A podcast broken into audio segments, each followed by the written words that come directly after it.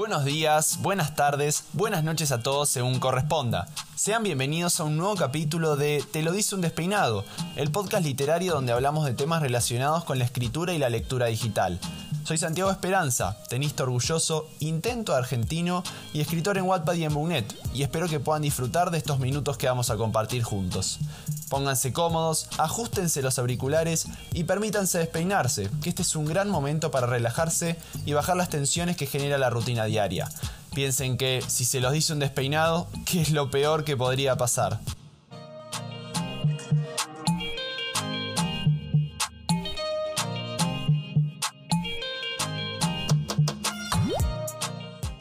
Muy buenas a todos y sean muy bienvenidos a un nuevo episodio de Te lo dice un despeinado por segunda vez consecutiva, lo que es una sorpresa, la verdad, en, Te lo dice un despeinado. Les he traído una invitada muy especial también. Ella es Natalia Tórtora, argentina que vive en Estados Unidos. Ella es editora y bueno, y una gran amiga también a la que le he roto bastante, bastante eh, las pelotas en todos estos años en los que hemos estado juntos en Wattpad, pero que gracias, gracias a Dios, por suerte, sobrevivió nuestra amistad. Hola Nat, ¿cómo estás? Hola, ¿todo bien vos? Todo muy bien, bueno, muy, muy contento de que estés acá, a poder compartir un poquito de, tiempo contigo. Muy bien.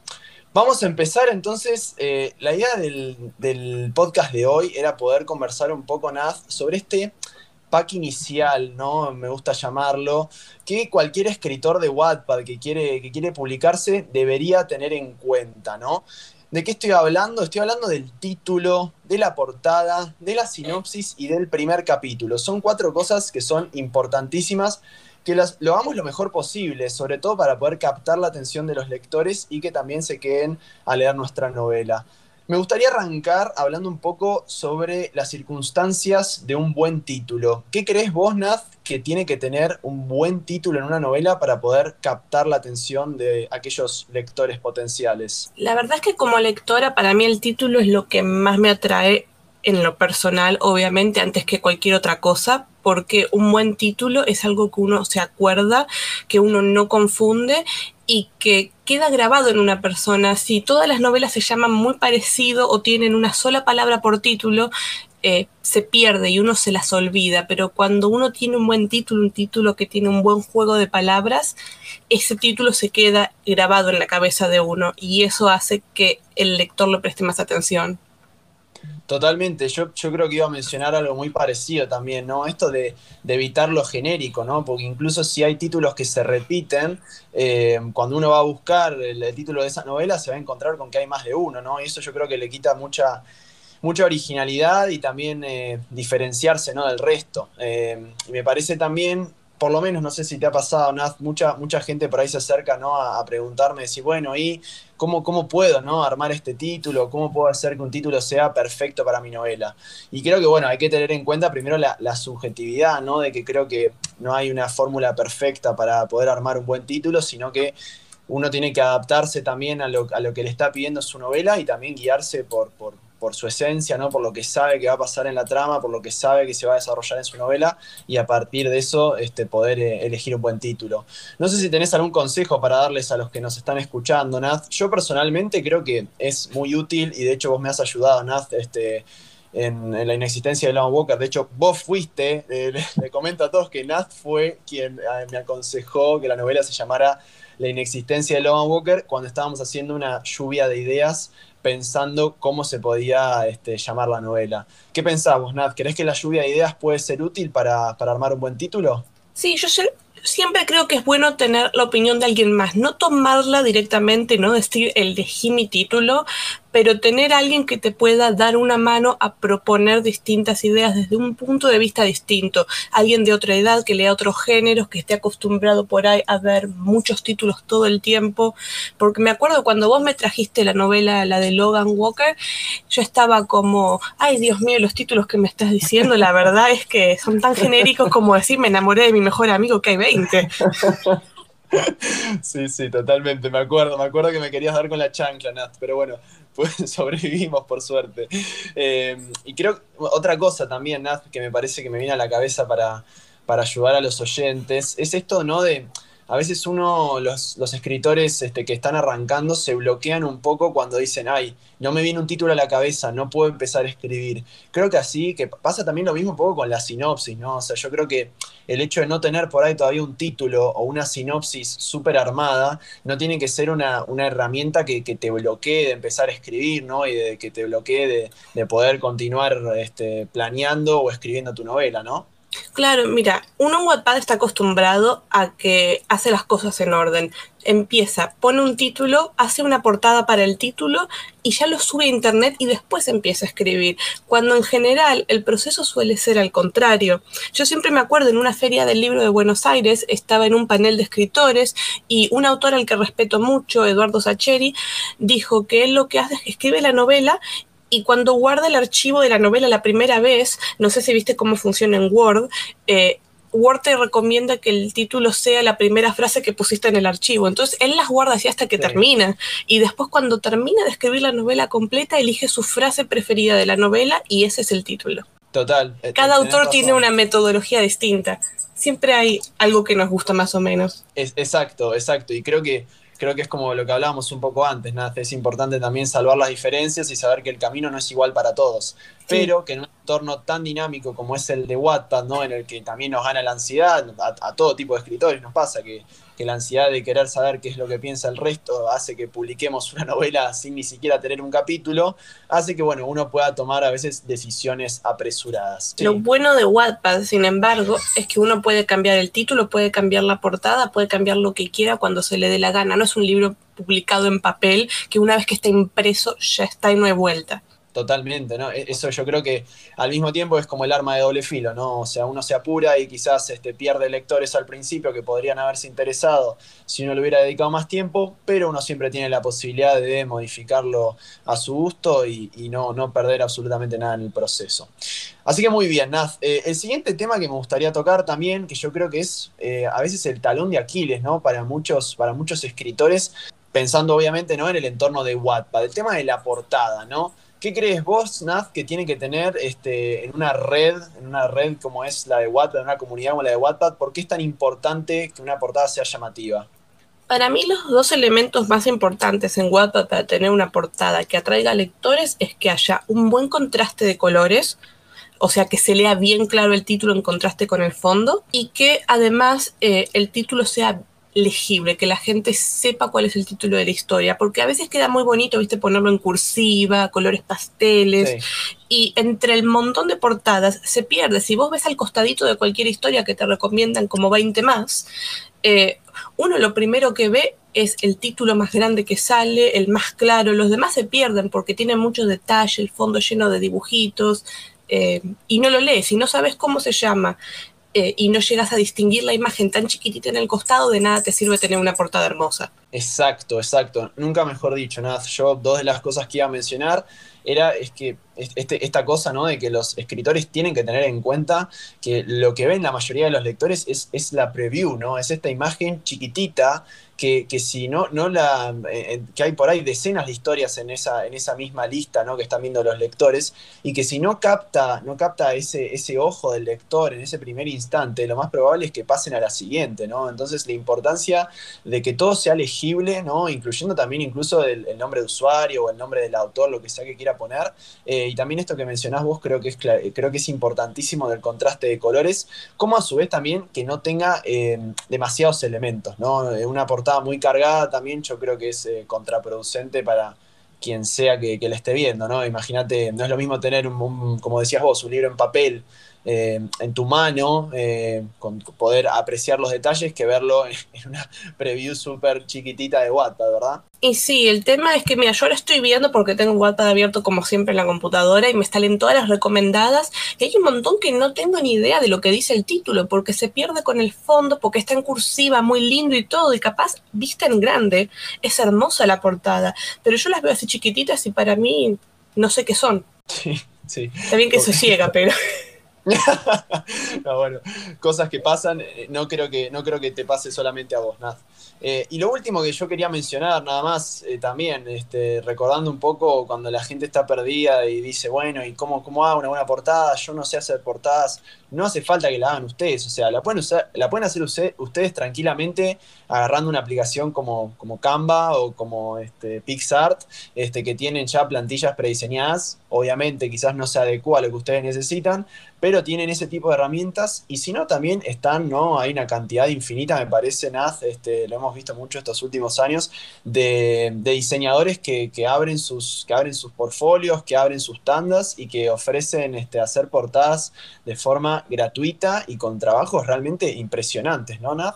Sí, y si uno tiene, aunque sea un poquitito de dinero ahorrado, a veces vale la pena también contratar a un diseñador. Sí se puede, si no, no importa, porque a veces... Eh, tener el ojo crítico de alguien que sabe cómo poner esos contrastes, qué tipografías se leen mejor, siempre es bueno. Incluso para consultar, a veces uno puede contactar a un diseñador y decirle qué tipo de letra o qué tipografía podría verse más clara, esta o esta, y capaz una respuesta así a nadie le cuesta.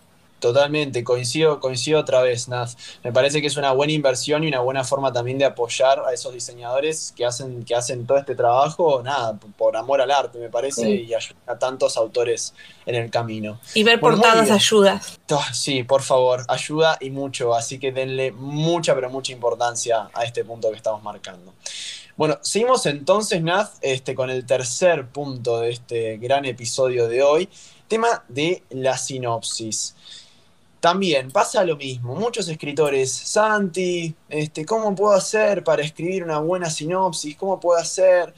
Y de vuelta, es, o sea, creo que la subjetividad hay que tenerla muy en claro, pero algo que creo que me has enseñado vos, Naz, este, tengo el recuerdo de que me lo has dicho, ¿no? La importancia del el impacto, ¿no? Del primer párrafo y de que no sea ya una composición estereotipada y supervista como, no sé, Lili era una chica normal hasta que, esto del hasta que, ¿no? Se ve mucho y es un poco molesto, ¿verdad, Naz?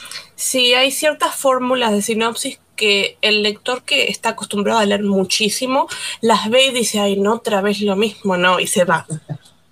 Eh, y yo creo que eso también hace que este, este primer párrafo, ¿no? También tan estereotipado, no, solo le quita posibilidades al, escritor eh, sacando ese posible lector, sino que también ese posible lector este, se pierde la chance de que se haga esta cadena, ¿no? A veces tan linda que se hace de recomendaciones, decir, che, mirá, me encontré esta historia, está buenísima, mirá la portada, mirá la, la sinopsis que tiene, me reenganchó, ¿no? Esa cadena que se arma a veces de, de, recomendaciones es, sería, es una verdadera pena, ¿no? Entonces, me parece que de la misma forma que, que pasa con el título, ¿no? Esto de que no tiene que pasar que uno se, no empiece a escribir solamente porque no tiene una sinopsis o no tiene un título, ¿no?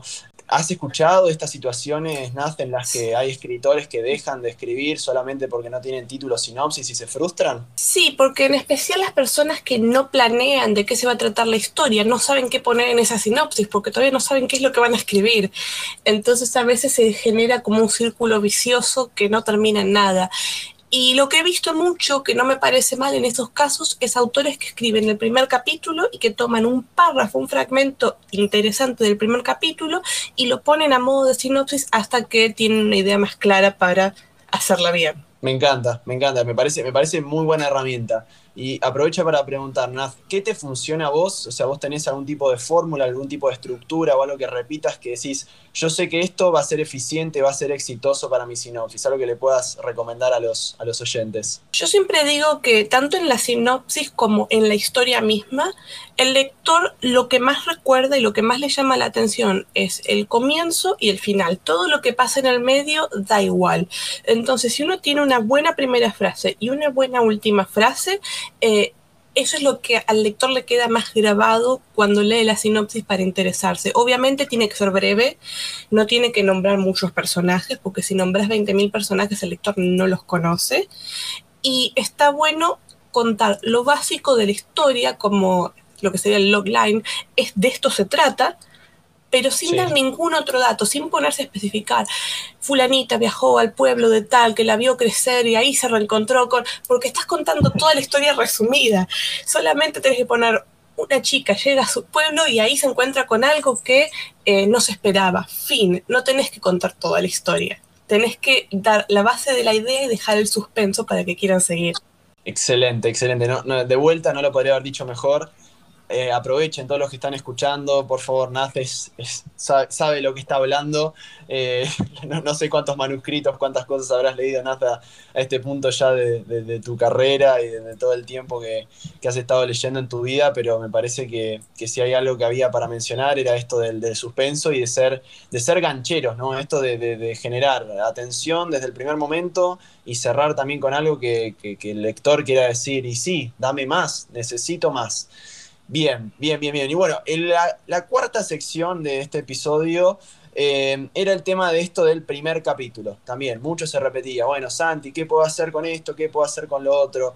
¿Qué decís vos, Naz, que tiene que tener un primer capítulo para de vuelta poder captar esa atención del lector que tanto queremos? Yo siempre digo que el escritor quiere contar todo y quiere contar su historia en orden. Imagínate una línea cronológica como las que hacíamos en la escuela y el lector quiere empezar en el principio y contar paso por paso la historia. Y a veces el principio es aburridísimo. Entonces uno tiene que elegir una escena cualquiera que resalte, que ya te mete en la acción en lo que está pasando desde el capítulo 1. Y después sí, si es necesario, volver para atrás más adelante. Porque si el lector en el primer capítulo lo único que leyó es una introducción, eh, va a decir, ¿y qué? ¿Qué es lo que pasa con la fantasía? Muchísimo. No sabes cuántos autores de fantasía te dan el primer capítulo, que es la introducción al mundo. En el reino de tal, vive el rey tal, y es como, yo no quiero saber todo eso, contámelo después. Empezá con, no sé, el caballero se cayó del caballo y salió rodando montaña abajo. Contame algo interesante.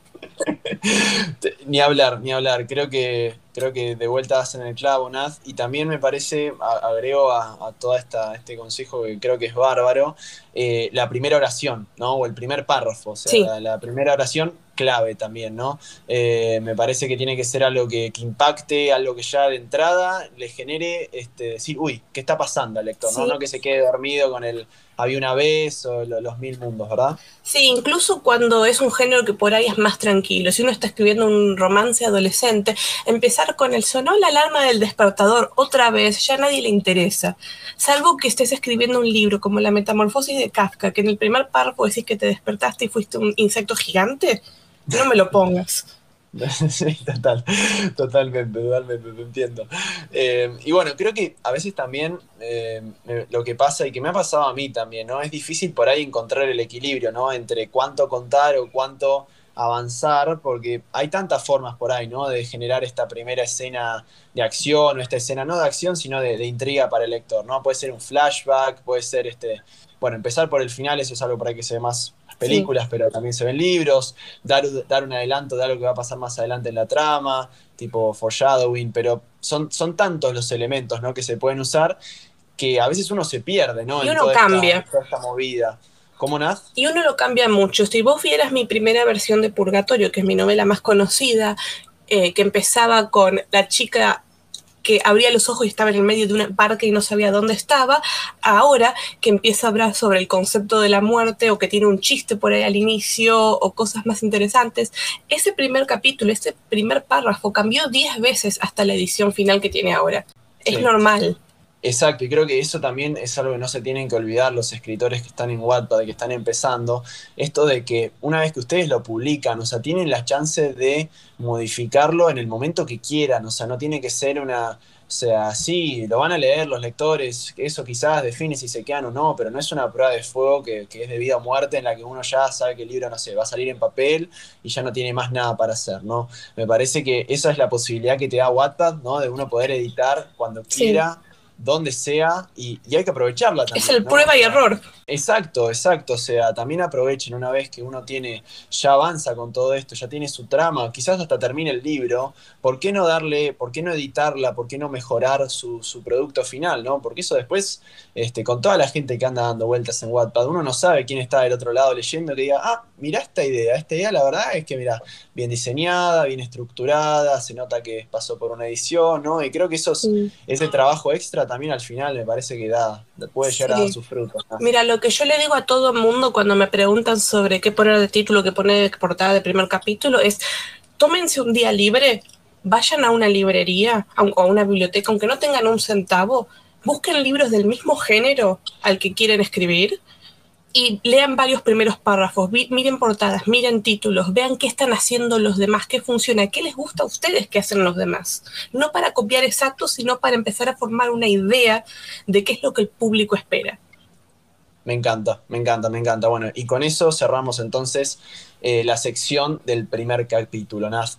Para terminar, entonces, tenemos algunas preguntas del público que nos dejaron ahí en el sticker de preguntas. Vamos a agarrar un par. La primera es de Sofía-Dorado20, que dice, bueno, en realidad nos pide consejos para ponerle un título al capítulo. Mira, yo siempre digo que si uno no tiene algo inteligente e interesante para poner título, que no lo ponga, porque poner título porque sí puede causar más problemas que beneficios. Que es algo que creo que alguna vez te comenté, que me ha pasado de ver una serie que el primer capítulo te diga la muerte de tal, y es tipo, no, yo no quiero leer, no quiero que me lo adelantes, o el beso, y es tipo, pero yo no sabía que se iban a besar. Entonces, si uno no tiene algo inteligente o interesante para poner de título, no sé, que cada capítulo el título sea la letra de una canción, que sea una frase que aparece en el capítulo, o el nombre de una flor, salvo que sea un juego interesante, poner un título porque sí, eh, a veces es contraproducente. Vos mirá libros que dicen capítulo 1, la casa, capítulo 2, la escuela, capítulo 3, una sí, flor. ¿Qué dato está dando, no? Sí, no me aporta nada. Exacto, exacto. Y creo que también, o sea, a veces por ahí uno subestima o dice, no, esto la verdad es que no, no, no vale la pena, o sea, poner solamente números. A veces con, menos, es, viste, menos es más a veces. O sea, este, simplemente poniendo los números te ahorrás de todas estas situaciones este, que vos bien mencionás, Naz, que a veces como es un arma de doble filo y no, no, tienen uso alguno en nuestra novela. Lo que vale es tener una estructura en toda la historia. Si tus capítulos tienen todos el título, el nombre de una flor, el número de un día o algo que sea siempre lo mismo. No es que me pongas en uno la flor y en el segundo capítulo el día en el que me caí por las escaleras, porque es como que ese, ese choque mucho al lector mm. no le va. Sí. Bueno, tengo después acá otra pregunta de guion bajo, Cristel guion bajo Lops, guion bajo, muchos guiones bajos, este, con Cristel. Dice, ¿cómo deciden cuando el libro ya está terminado? ¿No tienen dudas de si pudo haber quedado de otra manera? ¿Qué pensás, Naz? Yo pienso que hasta que el libro no sale publicado en físico, nunca está terminado, la verdad. A mí me pasa, mira, te lo cuento de nuevo, Purgatorio, la empecé a escribir en 2015, la terminé en 2017, la corregí, la edité, la mejoré para autopublicar. Me llegó el contrato editorial, le agregué capítulos. Ahora recuperé los derechos y estoy agregando escenas. Es como un constante crecimiento y evolución hasta que llegue el día que uno dice, bueno, está en papel y ya no la puedo tocar más, nunca más. Eh, yo creo que las obras en Wattpad especialmente están en constante evolución. Uno la termina de escribir, pero unos años después vuelve, edita, mejora, agrega, quita, y eso está perfecto. Me encanta, me encanta. No tengo nada, absolutamente nada que agregar a la perfecta descripción de, de Naz Tortora en este sentido. Nada, vamos con una última pregunta que también es, creo que cae en la subjetividad un poco, pero bueno, a ver si podemos darle un poquito nuestra impronta para ayudar a quien sabe nos esté escuchando. La pregunta es de I'm Connie Kata, vamos a decir que es el usuario, eh, nos dice, ¿cómo saben que eligieron la portada correcta? Y acá me voy a adelantar para contestar yo, Nathan, ya que ha sido muy respetuosa y no me has tirado nunca la pelota como han hecho todos los invitados en el, en el pasado. Se aprecia mucho, se aprecia mucho, es así.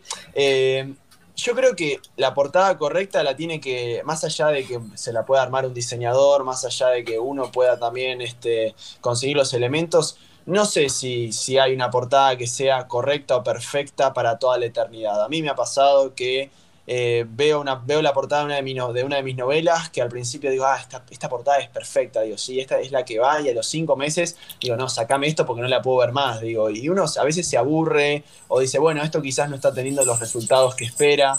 Yo creo que lo que, lo que principalmente uno tiene que prestar atención, como hablábamos un poco antes con Naz, es que la portada eh, un poco recuerde ¿no? los valores, ¿no? hacia dónde va a apuntar la trama, eh, prestar mucha atención a los colores que se eligen, ¿no? con esto del significado de los colores también no es lo mismo este, que predomine un rojo que que predomine un verde en una portada, y prestarle mucha atención a los elementos, que al final van a ser los elementos que va a ver ese lector y que después va a relacionar o no con, eh, con su novela. ¿Vos qué decís, Naz? Y la verdad es que sí, totalmente. Las modas cambian, los gustos cambian. Si uno agarra, hay libros que tienen 300 ediciones, si uno va a una librería, a una biblioteca. Y uno ve las ediciones y van cambiando, no son lo mismo las portadas que estaban de moda y que a todo el mundo le gustaban hace 10 años que las que nos gustan ahora. Lo que importa es, como decís vos, que sea legible y que se note de qué género es. Porque obviamente si tu historia es de terror y tu portada es toda roja con corazoncitos, mucho no va pero he visto cosas así. Me imagino, me imagino, me imagino, nada, no, no, nada que agregar.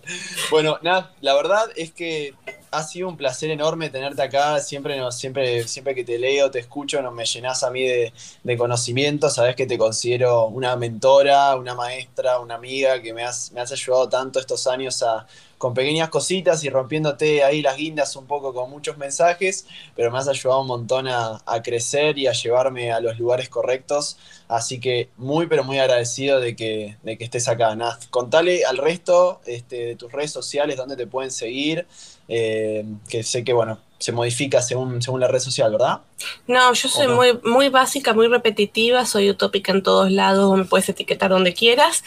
Eh, es muy fácil. Eh, me gusta tener el mismo usuario para que me encuentren y lo que yo les recomiendo si están interesados en escribir una historia, tienen dudas, es que pasen por mi perfil de Wattpad que tiene el manual de escritura con todos estos temas explicados un poco más extensos y con ejemplos. Perfecto, perfecto, me encanta, Naf. Es, es, les aseguro, chicos, a todos los que están escuchando, ese manual es muy, pero muy útil.